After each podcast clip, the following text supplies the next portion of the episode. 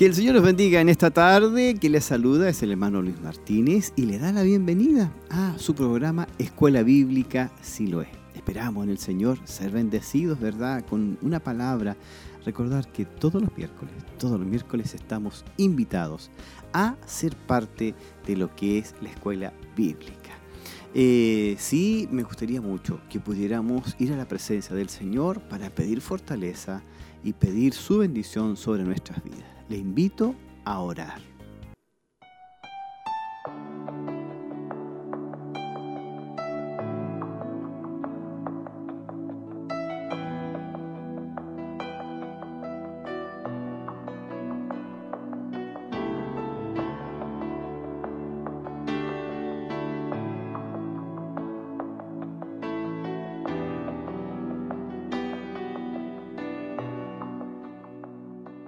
Dios y Padre eterno, en el nombre de Jesús, Señor, te damos gracias por todo lo que tú nos has bendecido, por todo lo que tú haces en nuestras vidas. Solamente podemos, Señor, acercarnos a ti para darte gracias por las bondades que hemos recibido de tu mano, Señor. Pedimos que tu Espíritu Santo esté en este programa bendiciendo a aquellos hermanos y hermanas que están escuchando la radio o están viendo la televisión. Padre, en el nombre de Jesús pedimos una bendición sobre sus vidas. En el nombre de Jesús, amén, amén y amén.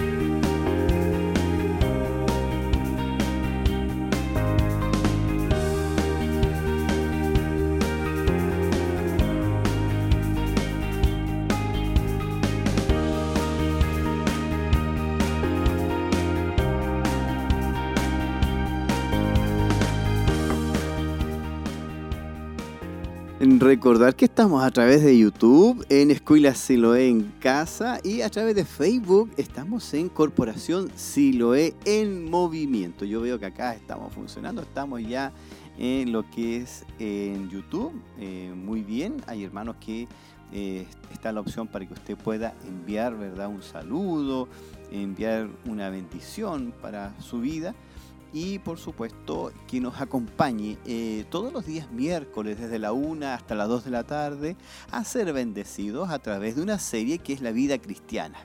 Hoy vamos a estar viendo la salvación es personal. Eso es lo que vamos a estar estudiando y analizando. Es un tema principalmente dirigido a los adolescentes y aquellos que eh, en su corazón, ¿verdad? Todavía está esa pregunta. ¿La salvación es personal o es heredada? Eh, ¿Se transmite la salvación? Si mi papá eh, va a la iglesia y yo también soy salvo, la pregunta de hoy esperamos que usted la pueda responder a través de, este tema que se llama La salvación es personal. Voy a pedir que usted rápidamente podamos ir a la Biblia, eh, tome su Biblia, eh, un lápiz, un lápiz y una hoja, un papel o un cuaderno donde usted esté llevando todos estos temas que ya vamos en el tema número 29 Esperamos en el Señor que todo este tiempo haya sido de gran bendición para su vida y eh, que esto no sea la excepción de que hoy día seamos muy bendecidos a través de este tema. Eh, le invito a que pueda abrir su Biblia en Romanos capítulo 3, versículo 23. La palabra del Señor dice, por cuanto todos pecaron y están destituidos de la gloria de Dios. Romanos 3, 23. El pecado no es de una persona en particular, sino de toda la raza humana. Todos los seres humanos somos pecadores y por lo tanto el ser pecadores no podemos acercarnos ni tener ningún tipo de contacto ni relación con Dios. ¿Por qué la raza humana es pecadora? es una pregunta que teníamos que hacer, ¿no? Yo creo que muchas personas dicen, pero no, si yo eh, no he matado a nadie. Eh, claro que a veces miento, pero no es nada, sí, son, son mentiras blancas, dicen algunas personas. Y de alguna manera Dios me va a escuchar. Me puedo acercar a Él y Dios me va a escuchar. La verdad que cuando Dios creó al hombre, creó un ser santo, un ser que agrada a Dios e incluso era inmortal. Ahora bien, el pecado entra cuando el hombre decide desobedecer a Dios. Esto lo vemos en Génesis capítulo 2, versículo 17. Dios, hablando a Adán y Eva, les dice, más del árbol de la ciencia del bien y del mal no comerás, porque el día que de él comieres, ciertamente morirás. Junto con eso, en el capítulo 3, versículo 17, eh, y dice lo siguiente, dice, y al hombre dijo, sigue Dios, ¿verdad? Hablando y dice, y al hombre dijo, por cuanto desobedeciste a la voz de tu mujer, por cuanto obedeciste a la voz de tu mujer, y comiste del árbol que te mandé diciendo, no comerás de él, maldita será la tierra por tu causa. Con dolor comerás de ella todos los días de tu vida. La pregunta es, ¿qué pasó con la raza humana? Cuando Adán decide desobedecer a Dios, ¿qué fue lo que ocurrió con la raza humana o las consecuencias de haber desobedecido? Esas consecuencias las vemos explicadas en el Nuevo Testamento, en el libro de Romanos capítulo 5, versículo 12, donde dice, por tanto, como el pecado entró en el mundo por un hombre y por el pecado la muerte, así la muerte pasó a todos los hombres por cuanto todos pecaron. La pregunta es, ¿qué va a pasar con los hombres? O mejor dicho, ¿cuál es el pago que tenemos que recibir por ser pecadores? La verdad que por haber desobedecido, en Romanos capítulo 6, en el versículo 23, Pablo sigue explicando y nos da a conocer que porque la paga del pecado es muerte. Por lo tanto, tenemos una causa inicial que es la desobediencia y tenemos frente a, lo que es ese inicio una respuesta, eh, causa y efecto el hecho de haber desobedecido, tenemos un efecto que es el morir. En Apocalipsis capítulo 21, versículo, eh, versículo 8, dice lo siguiente. Pero los cobardes e incrédulos, los abominables y homicidas, los fornicarios y hechiceros, los idólatras y todos los mentirosos tendrán su parte en el lago de fuego y azufre, que es la muerte segunda. Juan nos incorpora algo más fuerte, nos da a conocer que aquellos que son incrédulos, que cometen abominaciones, que han hecho homicidio, que son fornicarios, que han hecho hechicería, que son idólatras, y dice mentirosos. Le pregunto, ¿Usted ha mentido alguna vez? Eh, ¿Cuánto rato atrás hace que mintió? ¿Se ha dado cuenta que eh, de alguna forma estamos involucrados en esto? Es algo muy difícil de escapar de lo que es esta influencia en donde está la desobediencia como causa y el efecto que es la muerte. Eh, luego Juan nos explica algo que es muy interesante Apocalipsis capítulo 21, versículo 27. Dice Juan, no entrará en ella ninguna cosa inmunda o que hace abominación y mentira, sino solamente los que están inscritos en el libro de la vida del Cordero. Vaya, ahora hay una solución. Al parecer, hace unos dos minutos atrás, estábamos yendo a un precipicio en donde eh, había una causa y un efecto y entender que estábamos destinados a la muerte y frente a eso no había solución. Pero aquí hay una solución. Juan da a conocer, eh, dice, si no solamente los que están inscritos en, en el libro de la vida del Cordero. Ahora, ¿qué vamos a hacer? Es una pregunta que sería bueno que pudiéramos estudiar. ¿Qué vamos a hacer si ya hemos descubierto que toda la humanidad es pecadora, toda la humanidad está condenada, toda la humanidad es desobediente? Y frente a Dios no podemos entrar al trono santo. No podemos entrar a hablar con Dios directamente porque Él es santo y es tres veces santo. En cambio nosotros somos eh, pecadores y eso debemos entenderlo. Esta sería la pregunta que debemos hacernos. ¿Qué vamos a hacer? Es una pregunta que tenemos que hacer nosotros todos. Si usted no conoce al Señor, usted dice, no, yo de repente me gustan los evangélicos, dicen algunos, me gustan las alabanzas, son tan lindas, pero la verdad que están dirigidas a Dios. Y la pregunta es, ¿qué vamos a hacer si hemos descubierto que somos pecadores y realmente reconocemos que hemos pecado? ¿Qué esperanza tenemos los seres humanos? Si lo más justo es que seamos condenados por nuestros pecados, es justo que recibamos retribución por haber pecado. Y eso todo el mundo lo dice, es decir, si estuvo una juerga, esto, ¿no es cierto?, eh, se fue de, fin de semana largo y cometió pecado, el día lunes dice, no, yo merezco esto, yo merezco ser eh, de alguna manera castigado por lo que hice. Y eso es su conciencia y, y, también la parte racional, uno dice, en realidad merezco ser condenado. Ahora, por la ley debemos pagar por nuestra culpa. La ley da a conocer, ¿verdad?, que debemos pagar por nuestra culpa. Los diez mandamientos dan a conocer que existe una norma y debemos pagar por nuestros pecados. Pero hay otra opción que otra persona pague por nosotros. La otra opción es que si yo no puedo pagar, que alguien me ayude a pagar lo que yo debo pagar. Esto se llama sustitución, es decir, que alguien me sustituya. Yo no voy, yo no puedo pagar, pero alguien puede pagar por mí. Donde otra persona me sustituya en el lugar de castigo y pagar lo que yo debía pagar.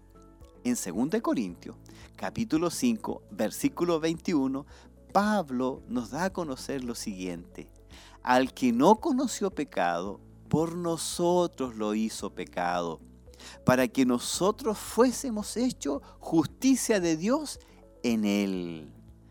Jesús, el Hijo de Dios, cuando estuvo aquí en la tierra, fue santo, fue justo, fue inocente, sin pecado, pero a pesar de todo eso, Dios cargó su ira sobre Jesús como si él hubiera cometido todos los pecados del mundo, todos los pecados de cada una de las personas que creerían en Jesús.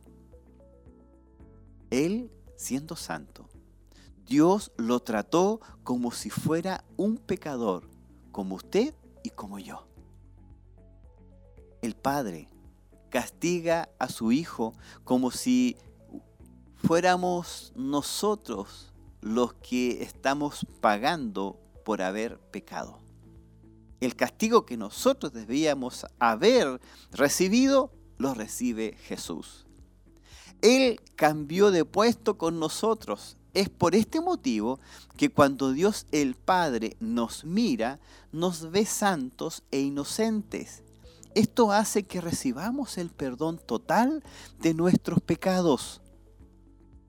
Entonces, después de esta hermosa declaración, ¿cómo, ¿cómo, podríamos resumir este gran sacrificio? Lo podemos resumir en dos palabras. La primera palabra es perdón. Lo que recibimos a través de Jesucristo es perdón. Fueron perdonados nuestros En Efesios capítulo 1, versículo 7, Pablo les enseña a los de Éfeso, les dice, en quien tenemos redención por su sangre, el perdón de pecados según las riquezas de su gracia. Por lo tanto, debemos entender que a través de este sacrificio, de esta sustitución, hemos recibido perdón de pecados. Em, hasta ahí está muy bien. Pero ¿sabe qué? No tan solo recibimos perdón de pecados, también recibimos salvación. Esta sustitución por parte de Jesucristo nos trajo perdón y nos trajo salvación. Juan, en el capítulo 3, versículo 16, dice, porque de tal manera amó Dios al mundo que ha dado a su Hijo unigénito, para que todo aquel que en Él cree no se pierda, mas tenga vida eterna. Cuando aceptamos a Cristo, podemos decir con toda libertad que somos salvos. ¿Qué significa ser salvos? Significa que somos salvos de la ira de Dios, salvos de la condenación eterna, salvos del infierno, salvos del castigo, gracias a que Jesucristo murió por nosotros. Pero mientras el hombre se rehúse a creer en Jesucristo, no puede ser salvo parecería fácil. La verdad que parece muy fácil, pero no lo es porque a causa del pecado el hombre no quiere acercarse a Dios, ni mucho menos quiere recibir lo que es la salvación. Veamos el tema de la salvación. La salvación es personal. En Romanos capítulo 10, versículos 9 al 10, dice lo siguiente. Si confesares con tu boca que Jesús es el Señor y creyeres en tu corazón que Dios le levantó de entre los muertos, serás salvo. Porque con el corazón se cree para justicia, pero con la boca se confiesa para salvación. Eh, muchas personas piensan que Jesucristo murió en la cruz por toda la humanidad y que con ese sacrificio fueron perdonados todos los pecados de toda la humanidad. Pero debemos entender algo, la salvación es personal, no es grupal, no es de todos. Si bien es cierto, Jesucristo murió una vez y para siempre, por todo, ¿no es cierto? Pero recordemos algo, que esto es algo personal, que no se puede acceder por compañerismo, ni por amistades, por favores, o porque de alguna manera eh, pertenecemos a una familia cristiana, sino es algo absolutamente personal e individual, es algo directo entre Dios y nosotros. Ahora, la salvación depende de la relación con Dios. La salvación no es un asunto familiar. Y otra cosa que es muy importante, la salvación no se transfiere, tampoco se hereda. El hecho de que mi papá o mi mamá sean salvos no significa que yo automáticamente pase a ser salvo. Si yo no me preocupo por tener una relación íntima con Dios, real y verdadera, aunque toda mi familia sea salva, yo no lo seré. Fijémonos en lo siguiente, en la frase, si confesares. Esto significa, si cada uno de nosotros confiesa en forma personal que en realidad es usted el que ha pecado, recién ahí va a tener perdón de pecados. En realidad la palabra es para todo el mundo, pero para cada persona en forma individual. Y yo creo que ahí es donde nos confundimos. Este regalo es para toda la humanidad, si es que lo quiere tomar. Pero esto es algo individual. Es como cuando están ofreciendo, eh, ¿se ha dado cuenta? Eh, obsequios. El que quiere tomar, lo tiene que retirar lo debes, ¿verdad?, sacar. Pero el que no pasa de lado, no, no me gusta. Y se va. Estamos regalando, no sé, algo especial para que usted lo recuerde. Y usted lo toma. Y los que no, pasan de largo. En Juan capítulo 11, versículo 25, dice lo siguiente, le dijo Jesús, yo soy la resurrección y la vida. El que cree en mí, aunque esté muerto, vivirá. Fíjese en la frase, el que cree en mí. No dice los que creen en mí. Esta es, de alguna manera, la forma en que Jesucristo da a conocer y delimita lo que es el sacrificio que Él hizo. Si bien es cierto, lo hizo para toda la humanidad, pero es para aquellos que creen en Él. En Juan capítulo 5, versículo 24, dice lo siguiente, De cierto, de cierto, os digo, el que oye mi palabra y cree al que me envió, tiene vida eterna y no vendrá a condenación, mas ha pasado de muerte a vida. Fíjese lo que dice, el que oye mi palabra, no dice los que oyen mis palabras. Esto da a conocer que la salvación es individual, es personal. Por lo tanto, si alguno, ¿verdad?, no oran, eh, ¿qué podemos hacer nosotros? Si no hay una relación personal con Dios, no podemos de alguna manera engancharnos a la oración de otro. Es nuestra relación, es nuestra oración, es nuestra dedicación con Dios en forma personal. Por ejemplo, si otros no van a la iglesia, usted tiene que hacerlo. Porque muchas veces miramos y decimos, es que no están orando, yo tampoco voy a orar. Si muchos no le dan la importancia a la palabra de Dios, dicen, no, están todos conversando, es usted el que tiene una relación con Dios. Cada uno de nosotros estaremos delante de Dios para rendir cuenta con lo que hagamos y lo que estemos realizando en este mundo.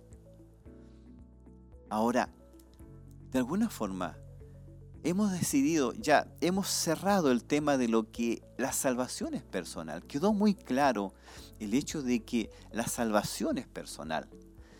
Ahora, debemos entender y hacernos la siguiente pregunta. ¿Y de qué somos salvos? Porque algunos se preguntan, dicen, bueno, ¿y de qué somos salvos? Mire, cuando aceptamos a Jesús como Señor y Salvador, pasamos a ser salvos. Ahora nosotros ya no pertenecemos al mundo en el que antes vivíamos. Nuestra forma de vivir y de comportarnos debe cambiar. Ya no podemos seguir siendo como antes.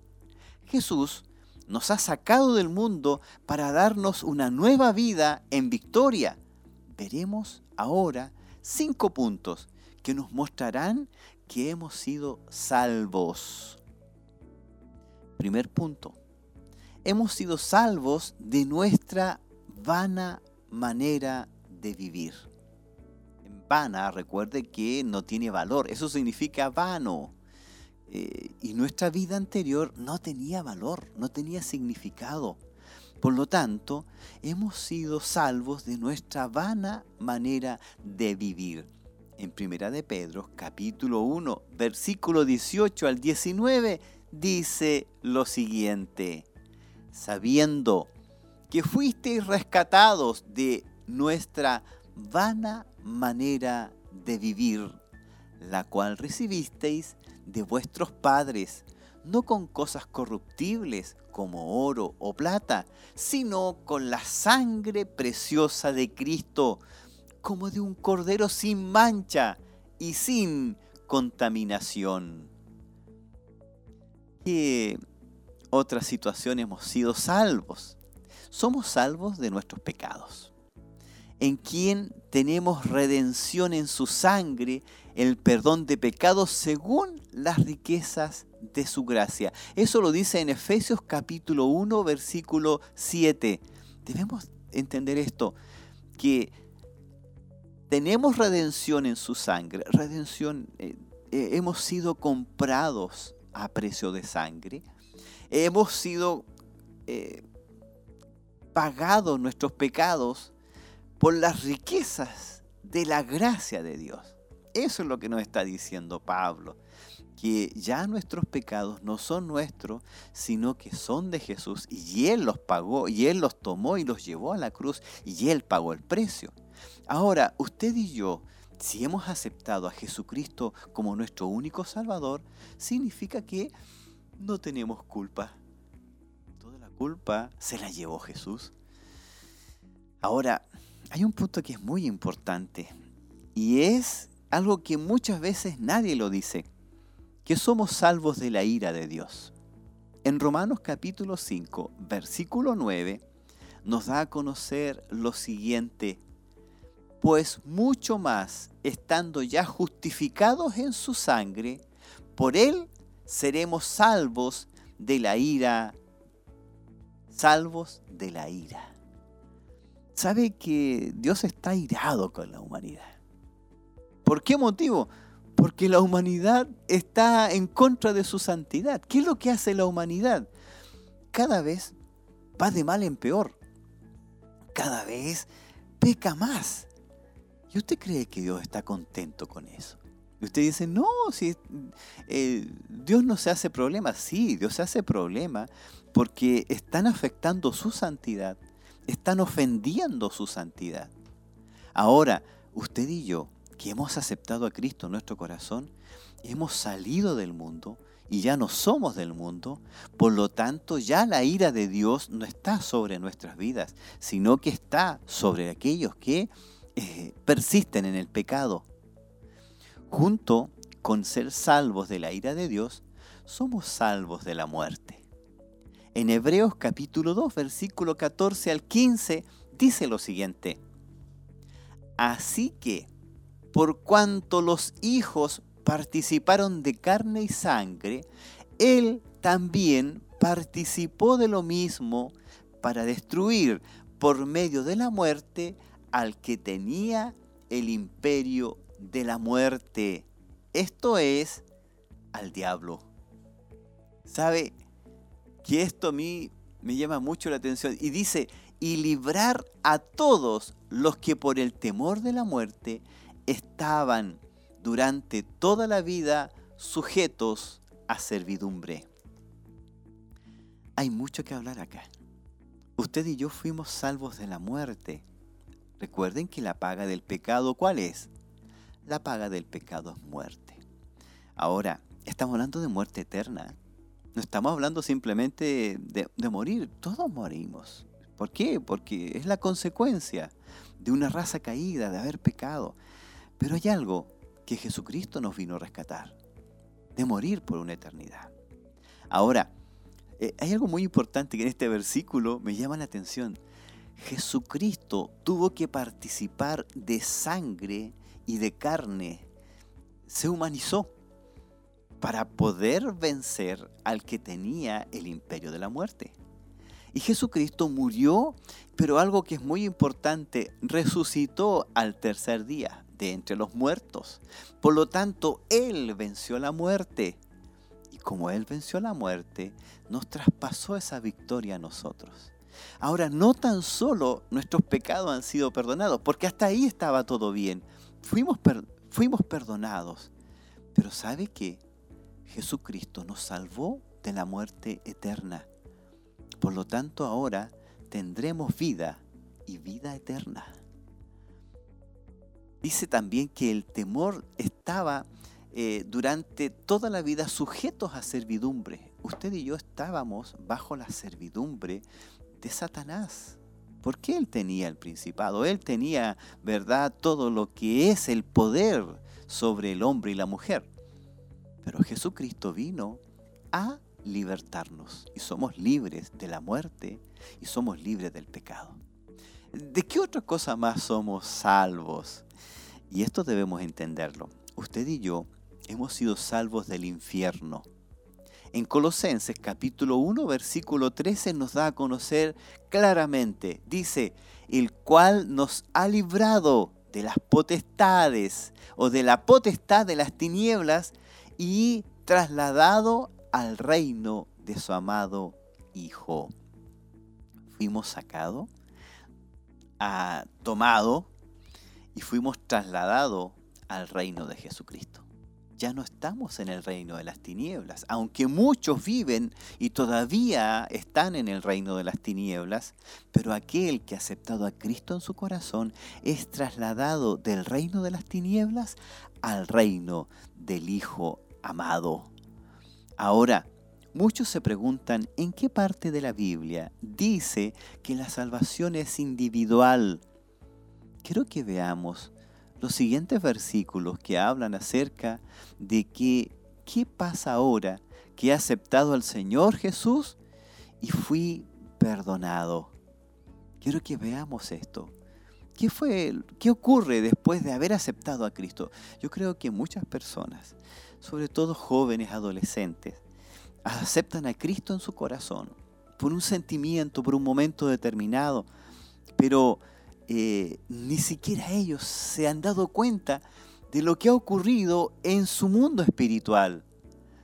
Veamos Juan capítulo 1, versículo 12. ¿Qué es lo que dice?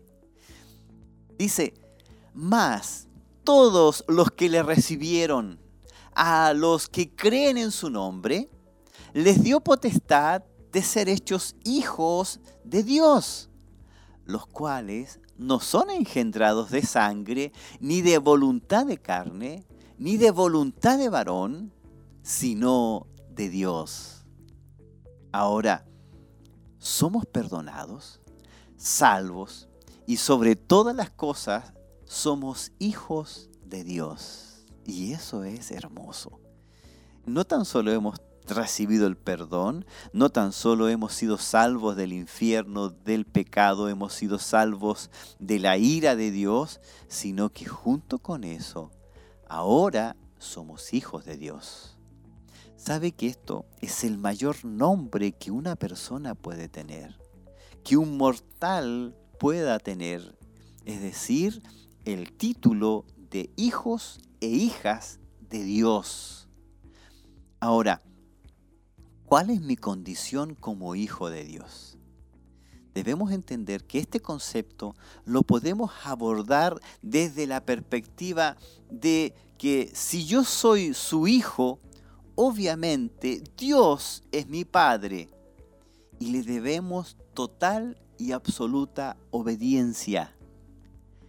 Si Dios es mi Padre, entonces yo debo obedecer. Recordemos que el primer pecado del hombre, ¿cuál fue? Usted se acuerda, ¿verdad? El primer pecado del hombre y de dónde nace el pecado es de la desobediencia.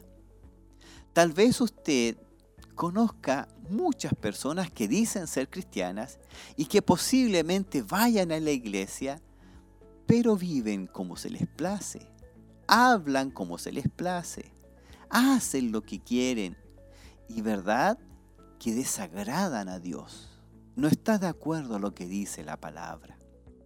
Esto es una prueba clara de que tal vez esta persona no es hija de Dios.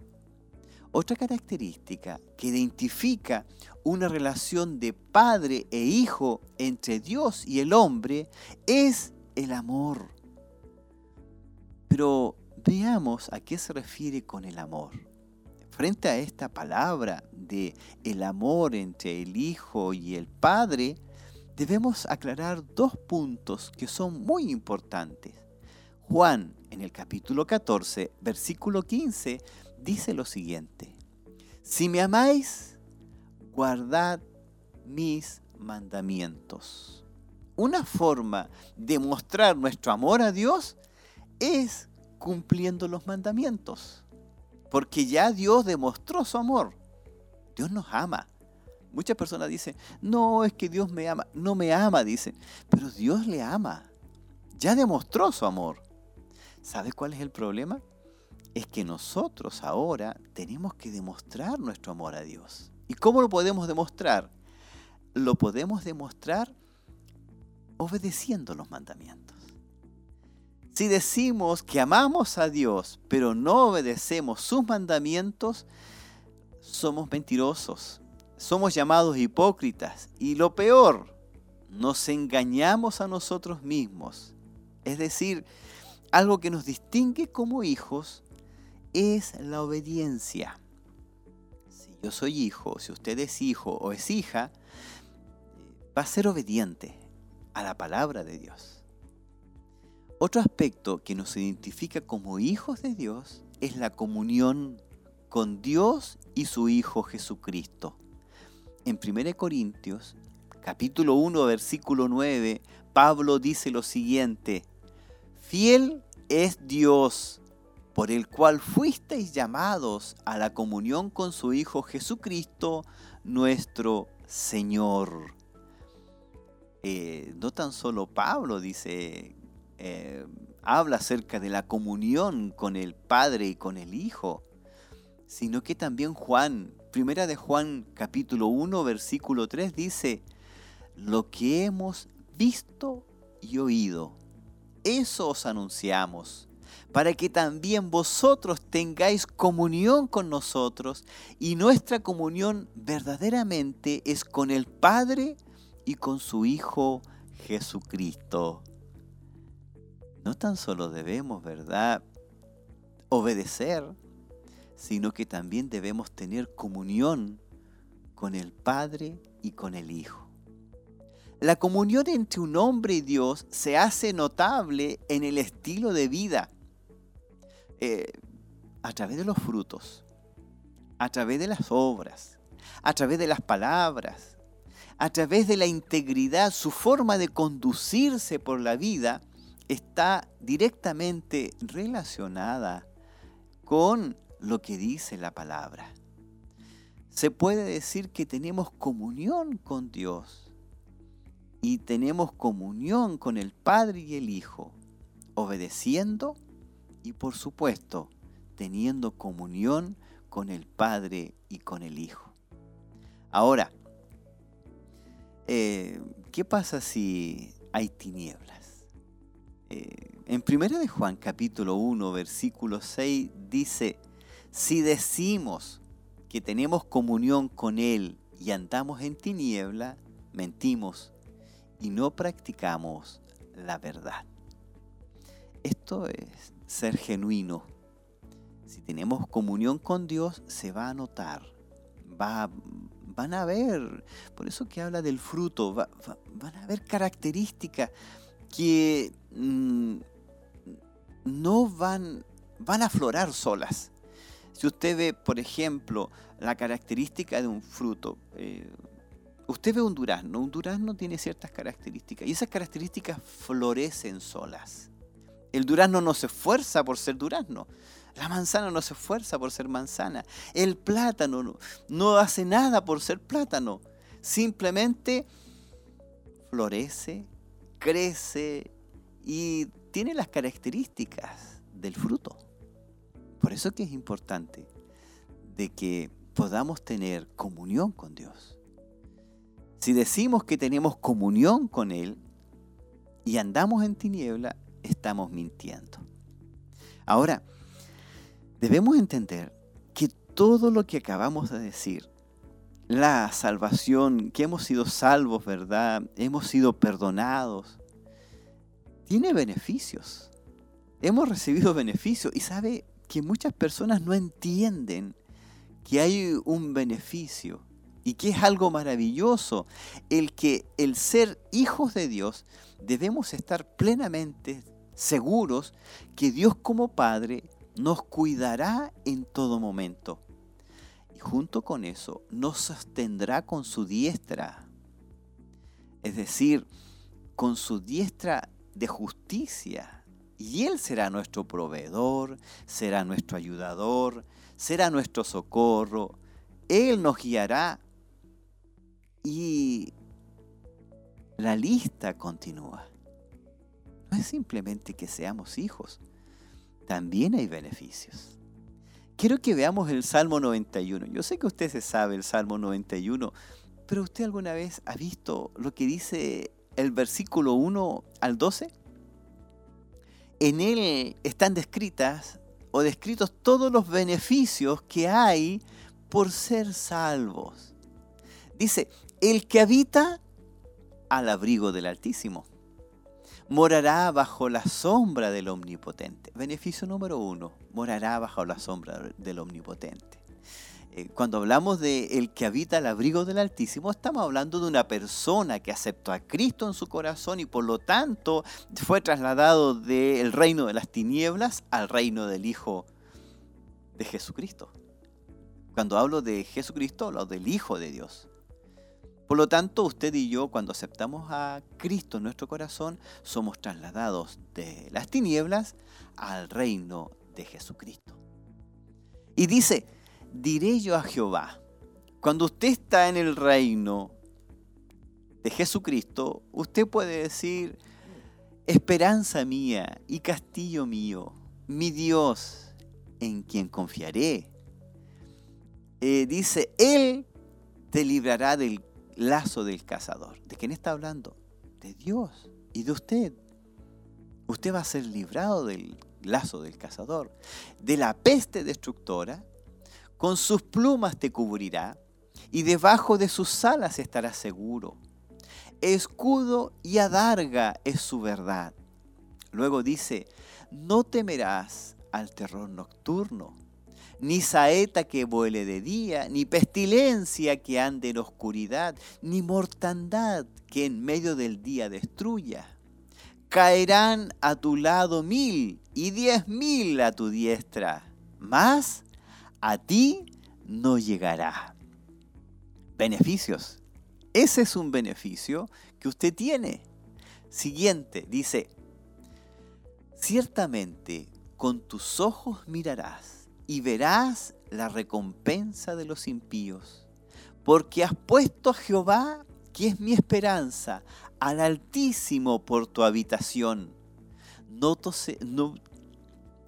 te sobrevendrá mal, ni plaga tocará tu morada. Siguiente dice, pues a sus ángeles mandará acerca de ti, que te guarden en todos tus caminos. En las manos te llevarán, para que tu pie no tropiece en piedra. La verdad que los beneficios que tenemos son tremendos. Hemos recibido todas las bendiciones de Dios ¿Qué hicimos nosotros para merecer tanto? No lo sé. La verdad que no lo sé. Pero debemos entender algo, que cuando usted recibe a Cristo como su único Salvador, como su Señor y Salvador, ¿qué va a obtener? Va a obtener todos estos beneficios. Ahora, ¿cómo somos salvos? La mayoría de las personas creen que por hacer buenas obras son salvas. Algunos dicen, no, si yo doy una limosna o ayudo a los pobres o si eh, a, las personas que me, piden yo les doy, eh, voy a ser salvo. Incluso van contando, dicen, eh, he dado tanta plata, ¿cómo no voy a ser salvo? Hay personas que dicen, voy a dar parte de mi, de mi herencia para ser salvo. Algunos dicen, no tengo, la verdad, no tengo ninguna herencia, pero puedo orar. Así que se dedican a orar, a rezar y, de alguna manera piensan que de esa forma se están ganando el cielo. ¿Cómo no me voy a ganar el cielo? ¿Cómo no voy a tener, no cierto, un pedacito de cielo si me dedico todas las mañanas a orar o todas las noches a orar? O me paso la noche, ¿verdad?, orando y hablándole al Señor. Pero la verdad de las cosas, que no es por eso que nosotros somos salvos. La, la verdad que los motivos de por qué somos salvos es porque, primer punto, es por gracia. La gracia es un favor inmerecido de Dios. Todos tenemos fallas y deficiencias y nadie puede decir realmente que ha vivido una vida de tal forma que se haga merecedor del favor de Dios. La gracia de Dios no se basa en nada que podamos hacer. En Romanos capítulo 11, versículo 6 dice, y si es por gracia, ya no es por obras porque en tal caso la gracia ya no sería gracia. Eh, no es una mezcla de obras y de gracia lo que nos salva. La gracia es todo o nada. Es decir, todo se hace por gracia o simplemente no es gracia. La gracia cubre nuestros pecados al 100%. Todo lo que ocurre en nuestras vidas está relacionado por la gracia de Dios. Los cristianos entienden que es por gracia a través de la fe que somos salvos. No es por obras, sino que es por gracia. Romanos capítulo 6, versículo 23 dice, porque la paga del pecado es muerte. Y aquí viene la segunda parte que delante no lo dijimos. Más la dádiva. Dádiva es el regalo. Más la dádiva de Dios es vida eterna en Cristo Jesús, Señor nuestro. Eso es gracia. Es un regalo. En Efesios, Pablo les dice a los de Éfeso en el capítulo 2, versículo 8, dice, porque por gracia sois salvos, por medio de la fe, y esto no de vosotros, pues es don de Dios. Un don significa un regalo de Dios. Eso significa. Significa que Dios da como regalo el perdón de nuestros pecados. Pero ¿a quién es ese regalo? A los que han aceptado a su Hijo Jesucristo.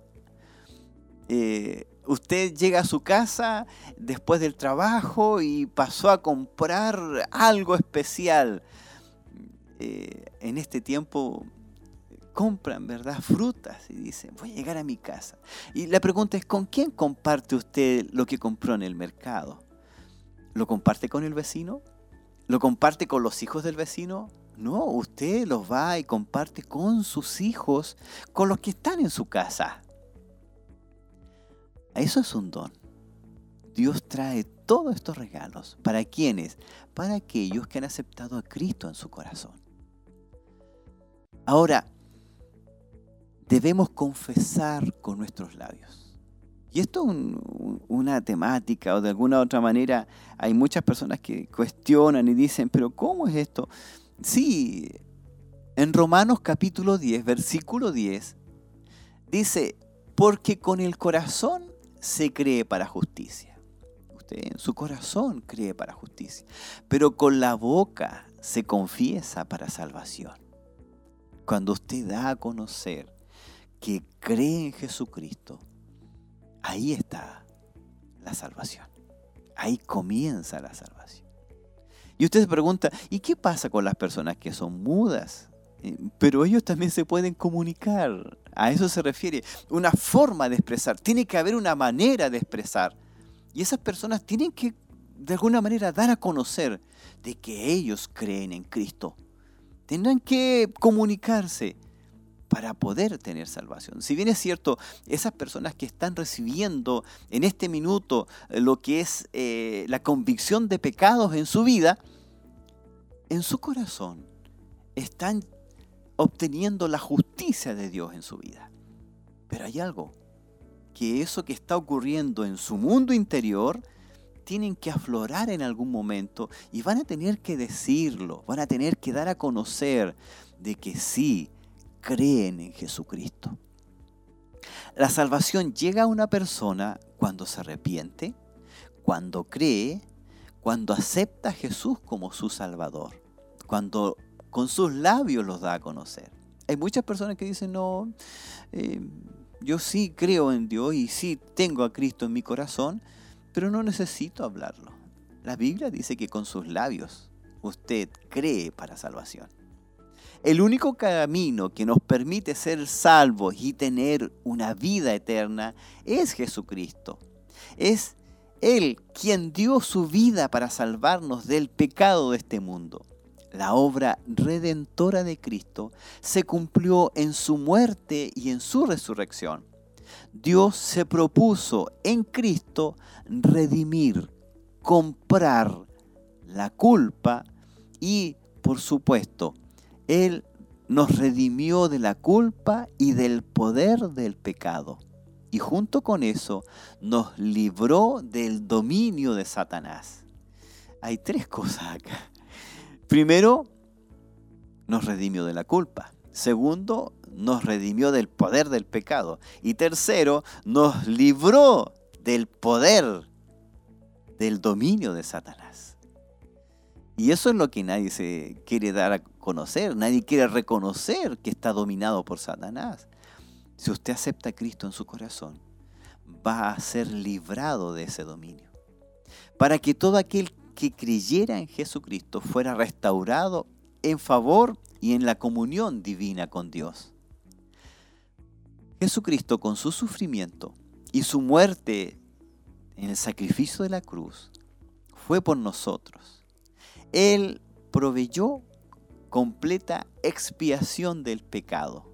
Su muerte y resurrección son la única provisión para la reconciliación entre un Dios santo y justo y una humanidad pecadora.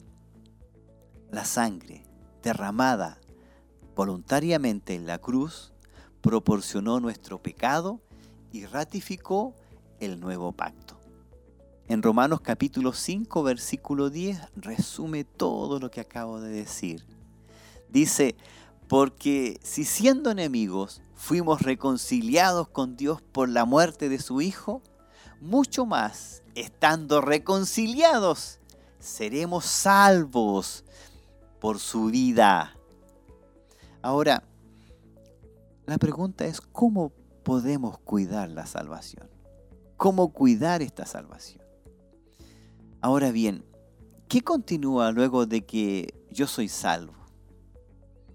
¿Es que ahí termina todo? Es decir, termina hasta ahí nada más todo. Es decir, ya soy salvo, me voy a mi casa y se acabó. O yo solo busco mi salvación y me olvido de los demás. La respuesta categórica a esto es no, no es todo hay algo más.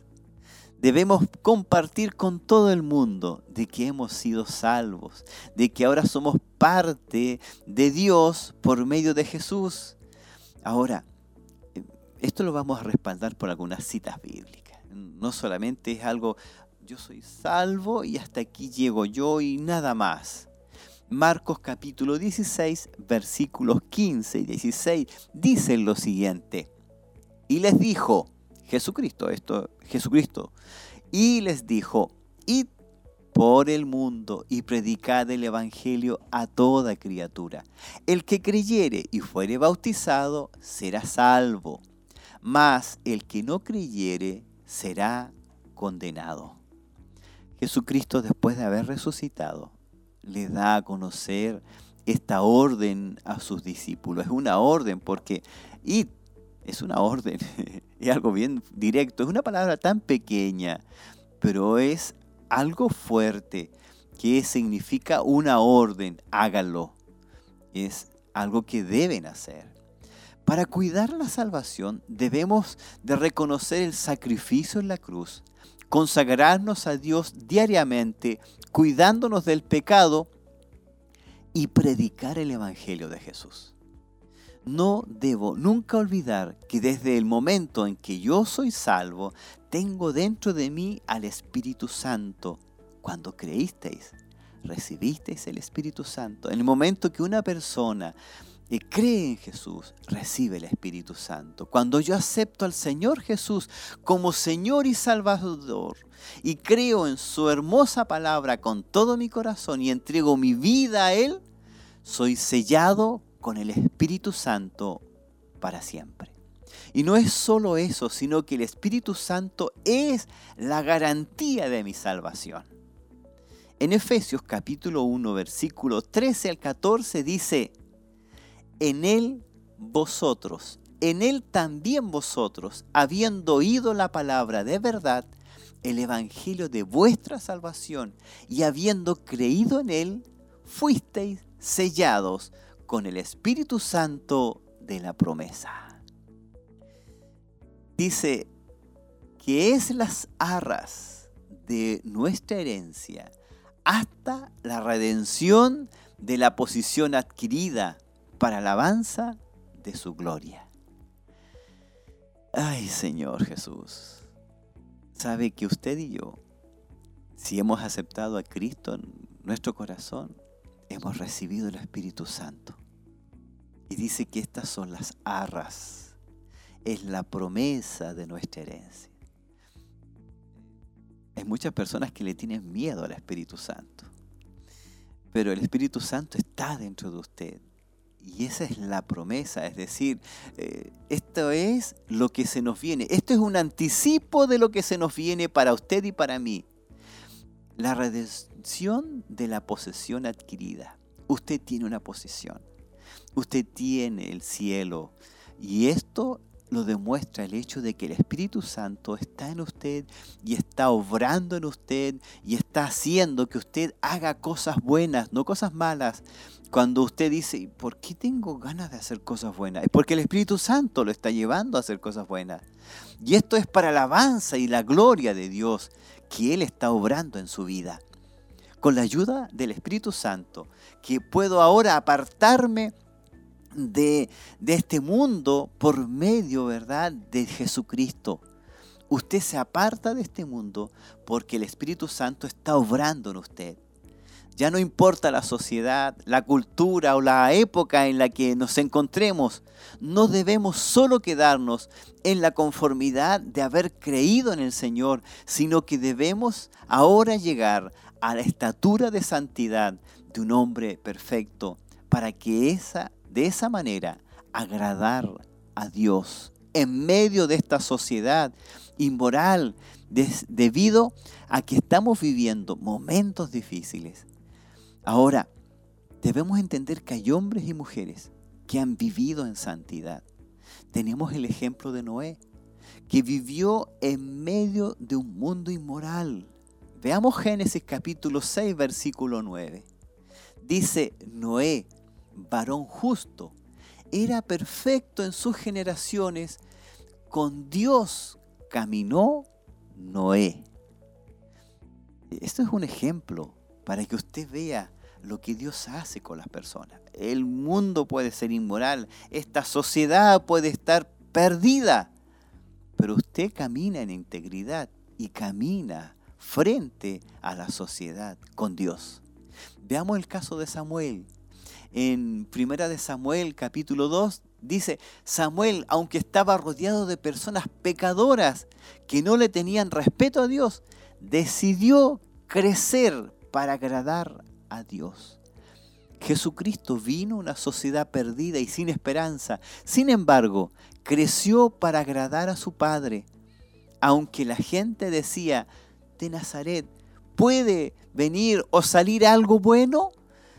Incluso Él demostró que se puede vivir para agradar a Dios y de una manera diferente.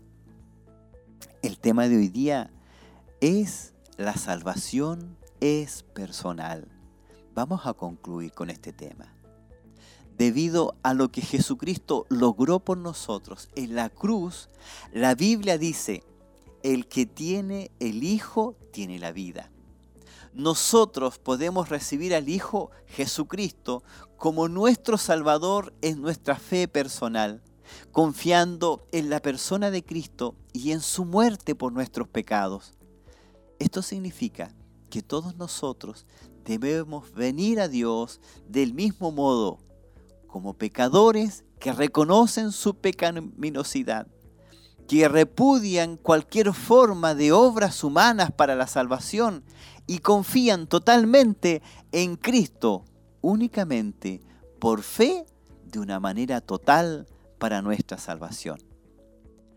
No hay nadie que nos pueda ayudar con nuestra salvación.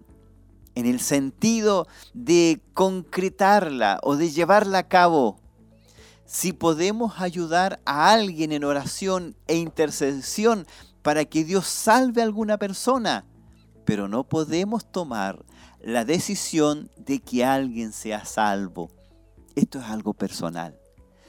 Yo puedo estar orando por mi familia, yo puedo estar orando por un ser querido, pero esa persona finalmente es la que toma la decisión.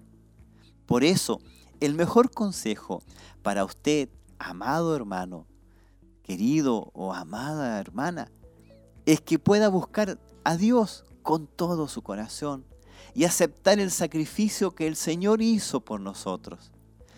Perseverar y continuar en el camino del Señor, ya que no hay nadie más que pueda influir en la salvación de su alma como usted mismo. La salvación es personal. No podemos mirar a nuestro alrededor y decir cómo los demás, cómo ellos hacen esto, cómo él hace esto, y ella por qué hace esto. Es hacia nosotros. Usted y Dios. Usted va a tener que estar, igual que yo, algún día frente a la presencia de Dios. Y a Él tendremos que rendirle cuenta. Por lo pronto, más que nunca, tenemos que reforzar nuestra comunión con Dios, porque Cristo viene pronto y porque la salvación es algo personal. Yo le invito a que podamos ahora orar a la presencia de Dios. Usted que está escuchando la radio, que está viendo la televisión y que a lo mejor no conoce o nunca realmente ha aceptado a Cristo en su corazón, yo le invito a que podamos orar y cambiar del reino de las tinieblas entrar al reino de Jesucristo. Yo le invito a que pueda entrar a este reino, que es el reino de paz, de verdad y de amor. Invito a orar. Oremos a la presencia del Señor. Padre eterno, en el nombre de Jesús. En esta hora, Señor, nos presentamos ante ti reconociendo que somos pecadores, que este mundo está perdido, Señor, pero sí sabemos que de ti viene la salvación. Por eso en esta hora reconocemos a Jesucristo como nuestro único Salvador. Reconocemos que esa sangre fue vertida por nuestros pecados. Y en esta hora, Señor, oramos por aquellos que están a través de la radio y la televisión y que no le conocen o que nunca han aceptado su perdón y ese sacrificio en la cruz. Oramos por ellos para que tu Espíritu Santo los convenza de pecado, para que el Espíritu Santo los convenza de justicia y que sea Él obrando en sus corazones. En esta hora, Señor, oramos por aquellos que no le conocen, aquellos que están perdidos en las tinieblas, que puedan ser rescatados a las, de las tinieblas a la luz. Padre, oramos por ellos y pedimos, Señor, que puedan entender que es algo personal, que es algo que cada uno de nosotros tiene que pasar, enfrentarse personalmente con usted algún día. En el nombre de Jesús, pedimos por aquellos que no son salvos y en el nombre de Jesús también pedimos por aquellos que han dejado, Señor, sus caminos, para que ellos puedan volver y puedan recibir, Señor, y ser recibidos de nuevo en el reino de la luz. Pedimos, Señor, en el nombre de Jesús. Amén. Amén y amén.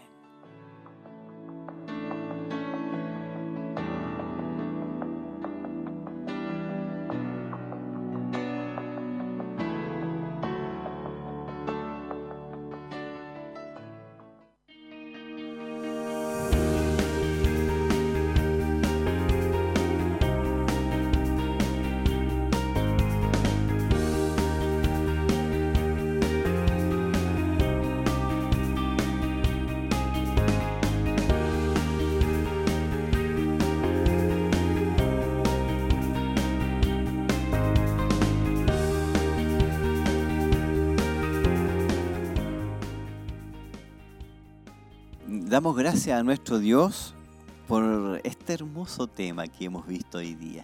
La salvación es personal y, creo que muchos lo teníamos muy claro, la verdad las cosas, pero siempre hay algo nuevo, siempre hay algo especial. Y la idea es que usted pueda, eh, si no alcanzó a escuchar el tema, escucharlo de nuevo, ¿verdad? Recordar que se repite durante la tarde, a las 8 de la tarde en adelante, y se repite este tema y la salvación es algo personal. Un saludo muy especial a nuestros hermanos y hermanas que han estado a través de, la radio, la televisión y a través de las redes sociales también, ¿verdad? En lo que es el Facebook, a través de lo que es el YouTube. Un saludo muy especial a ellos, a, los locales, a los hermanos de Quinquegua, a los hermanos de Santa Raquel, a los hermanos de Coihueco, a los hermanos de San Nicolás y por supuesto a los hermanos allá que están en Minas del Prado en Curanilahue y también en Vilcún. Para ellos un saludo muy especial e invitarles a que el próximo miércoles, desde la 1 hasta las 2 de la tarde, podamos estar en su programa Escuela Bíblica Siloé. El próximo tema es Buscando respuestas en lugares incorrectos. Vamos a ver de qué nos trata ese tema. Yo les invito el próximo miércoles y que el Señor nos bendiga.